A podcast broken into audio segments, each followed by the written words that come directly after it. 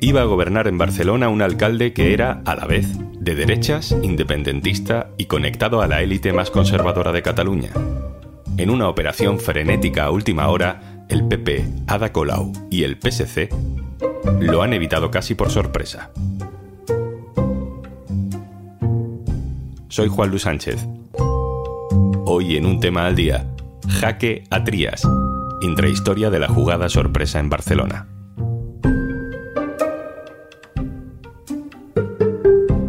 Una cosa antes de empezar. Hola, Juanjo de Podimo otra vez por aquí. Si quieres librarte de mí y escuchar un tema al día sin interrupciones, entra en podimo.es barra al día que te damos 60 días gratis.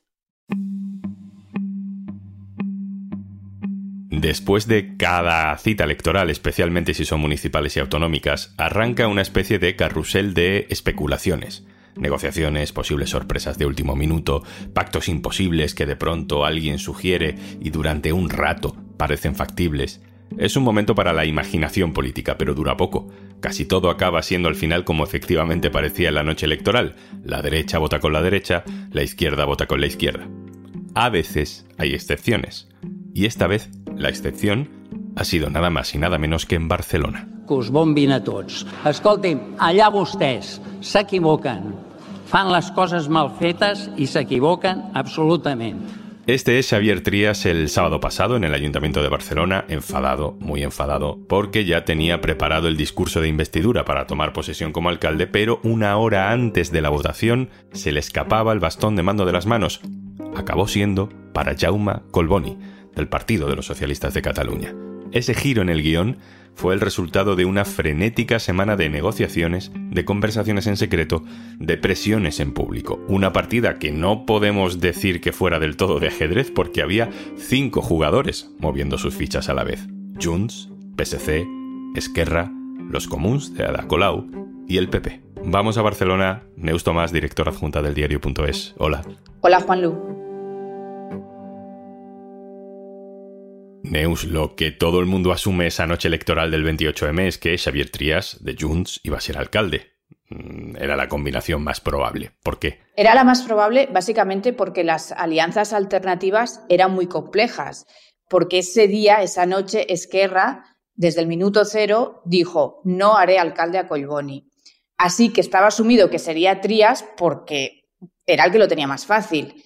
Él se presentó para echar a Colau, probablemente era su único punto programático.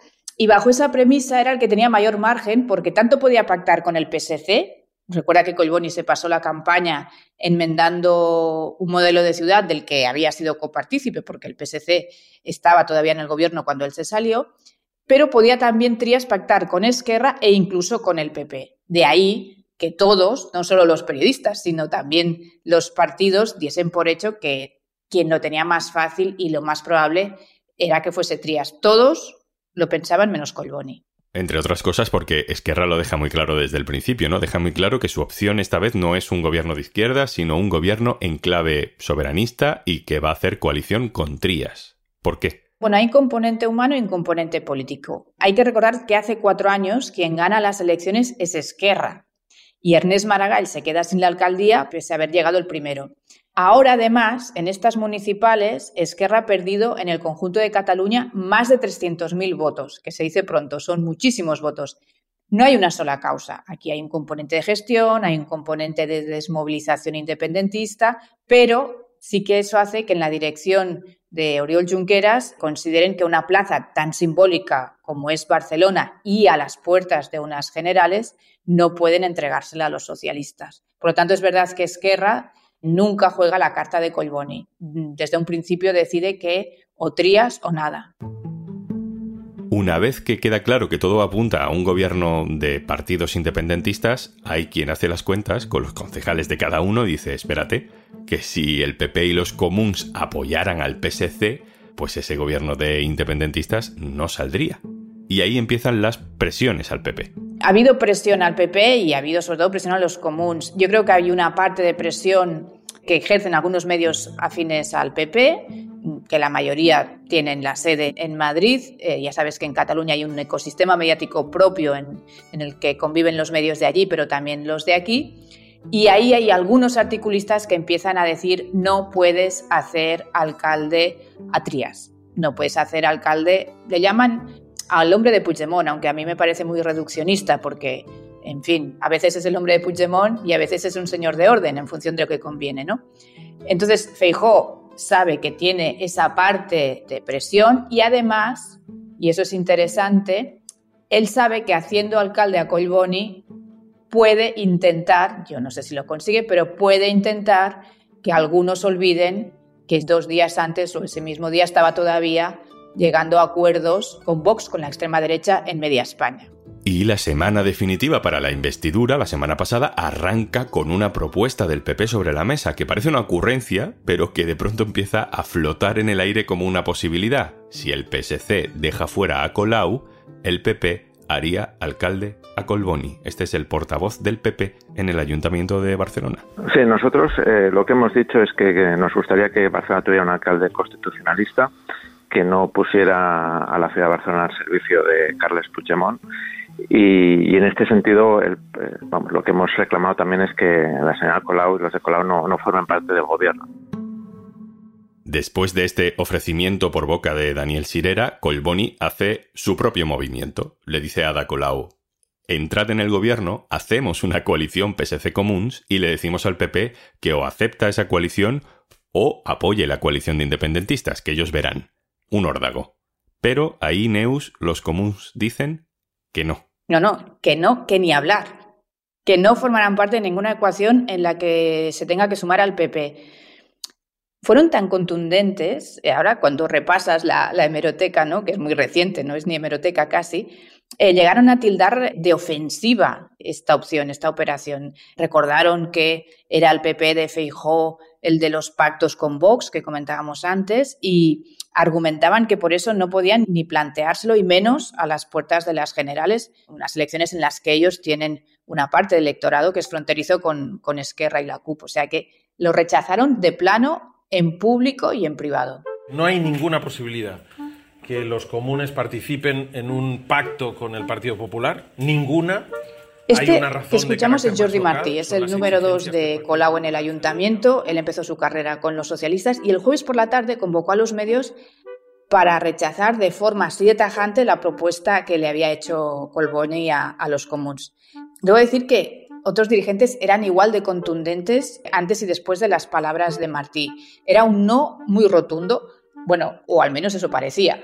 ¿Y por qué de pronto cambian de opinión? ¿Por qué el viernes por la mañana se cerraban totalmente a apoyar a Colboni, sea desde dentro o desde fuera del gobierno, porque implicaba contar con el PP, y el sábado ya no es así? ¿Cómo sucede ese cambio? Bueno, lo que sabemos es que quien acaba decantando la decisión final es Ada Colau. Ella el viernes se ve con Jaume Colboni, el viernes a última hora, una reunión que hemos sabido a posteriori, los socialistas habían insistido en las últimas horas, eh, ya el jueves y el viernes, en que solo dependía de los comuns que el alcalde fuese Trías o Colboni. El PSOE, ya no solo el PSC, sino el PSOE, tanto aquí en Barcelona como en Madrid, les aprietan mucho, aprietan mucho a los comuns. Y el sábado por la mañana se convocan dos reuniones que son las decisivas. Colau es la que acaba un poco condicionando la decisión final porque ella es de las que dice que hay que votar a Colboni porque lo contrario es que gobierna la ciudad lo que se ha resumido como la convergencia del puyolismo,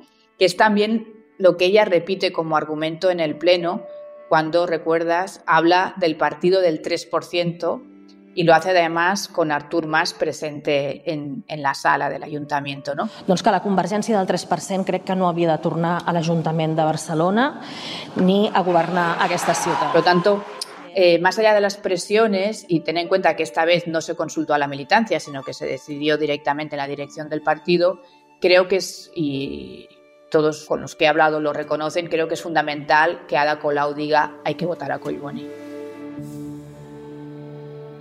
Llega por fin ese pleno del ayuntamiento del sábado por la tarde, donde se produce la votación, donde a Xavier Trías, archienemigo de Colau, se le ve muy enfadado y dice ese si no soy alcalde, cusbumbina tots, que significa básicamente, o así lo hemos traducido como que os zurzan, que os den. Y sin embargo, la cara de Colau Neus durante ese pleno es muy seria, es muy tensa, es casi de vértigo. ¿Es una decisión arriesgada para los comuns tumbar a Trías? Bueno, yo creo que la cara de vértigo de entrada se explica porque era comerse lo que los comunes habían dicho por activa y por pasiva, es decir, era asumir una contradicción que no era pequeña, ¿eh? porque al final sí era salir en la misma foto que el PP que pacta con Vox y porque era repetir una operación como la de Manuel Valls, que este mismo lunes se felicitaba diciendo que era la prueba de que él había dejado huella en Barcelona. Yo creo que la decisión de los comuns y de Colau pues puede tener una parte positiva y luego pues tiene muchos interrogantes. La positiva, por ejemplo, a efectos de los comuns, es que Collboni ya ha dicho que va a mantener a sus cargos directivos y técnicos en el ayuntamiento. Y eso, pues, a priori significaría que el legado de Colau puede preservarse de alguna manera, o al menos que no se va a deshacer todo lo que se había hecho hasta ahora. Interrogantes, pues, por ejemplo, qué efectos va a tener a nivel electoral en, las generales, los comuns, sobre todo los que están planteando la campaña del próximo 23, tenían claro la semana pasada, y eso es probable que sea así, que pueden perder una parte de votante, el de perfil más soberanista, ese que comparten con la CUP y con Esquerra, que se ha visto en estas municipales que es evidente que tienen una parte de ese votante compartido. Y no solo eso, sino que la decisión, por lo que estamos viendo también en algunas declaraciones, está activando a electores independentistas cabreados con Junts y Esquerra, que los hay y mucho, pero que además, si se estaban planteando no votar o ir a un voto útil o incluso ir al saco de sumar, pues esta vez, después de lo de Barcelona, a lo mejor no lo hacen. Por cierto, Neus, para terminar, yo no sé si soy el único que pensaba que había posibilidades de que si Ada Colau no volvía a ser alcaldesa, fuera la número uno de sumar por Barcelona para las elecciones generales, sobre todo teniendo en cuenta todo el apoyo que le ha dado a, a Yolanda Díaz. ¿Por qué no está? Bueno, claro, ella debería contestar, pero siempre ha dicho que no estaría en la lista, siempre, siempre, siempre, ¿eh? ya antes de que eh, Sumar existiese como corriente o ya no te digo como partido. Ada Colau, como a otros de los comunes, ¿eh? pero especialmente a ella, no le gustan nada estas guerras fraticidas que ha habido en este espacio, incluso cuando desde algunos sectores se la ha querido implicar, incluso cuando ella pues ha tenido sus más y sus menos, realmente momentos muy complicados también con Pablo Iglesias, no ha querido públicamente entrar en declaraciones que pudiesen perjudicar, podríamos decir, a este espacio. Desde un principio, eso sí dejó claro que su opción era la que liderase Yolanda Díaz, tú lo has comentado, tiene muy buena relación personal y una afinidad política evidente, pero le molesta mucho ese juego de tronos permanente y ese caínismo que se ha vivido durante meses en ese espacio y han intentado preservarse lo máximo posible de eso. ¿Significa que veremos a la Colau de ministra? Ella insiste que no. Y no lo sé, primero tendrían que ganar las elecciones y repetirse el gobierno de coalición, ¿no? Pero yo creo que ya desde un buen principio, cuando dijo que no, era un no muy convencido. Neus Tomás, directora adjunta del diario.es, responsable de la edición del diario.es en Cataluña. Un abrazo, gracias. Gracias a vosotros. Y antes de marcharnos... Porque escuchas, pero a veces también te gusta ver lo que ocurre en tus podcasts favoritos. En Podimo tienes un montón de contenido también en vídeo. Descúbrelos navegando por nuestros videopodcasts y no te pierdas ni un gesto de nuestras creadoras y creadores. Tienes 60 días gratis en podimo.es barra al día. Esto es un tema al día, el podcast del diario.es. Si te gusta lo que hacemos, necesitamos tu apoyo. Hazte socio, hazte socia en el diario.es barra socio. Este podcast lo producen Carmen Ibáñez, Marcos García Santonja e Izaskun Pérez. El montaje es de Pedro Nogales. Yo soy Juan Luis Sánchez. Mañana, otro tema.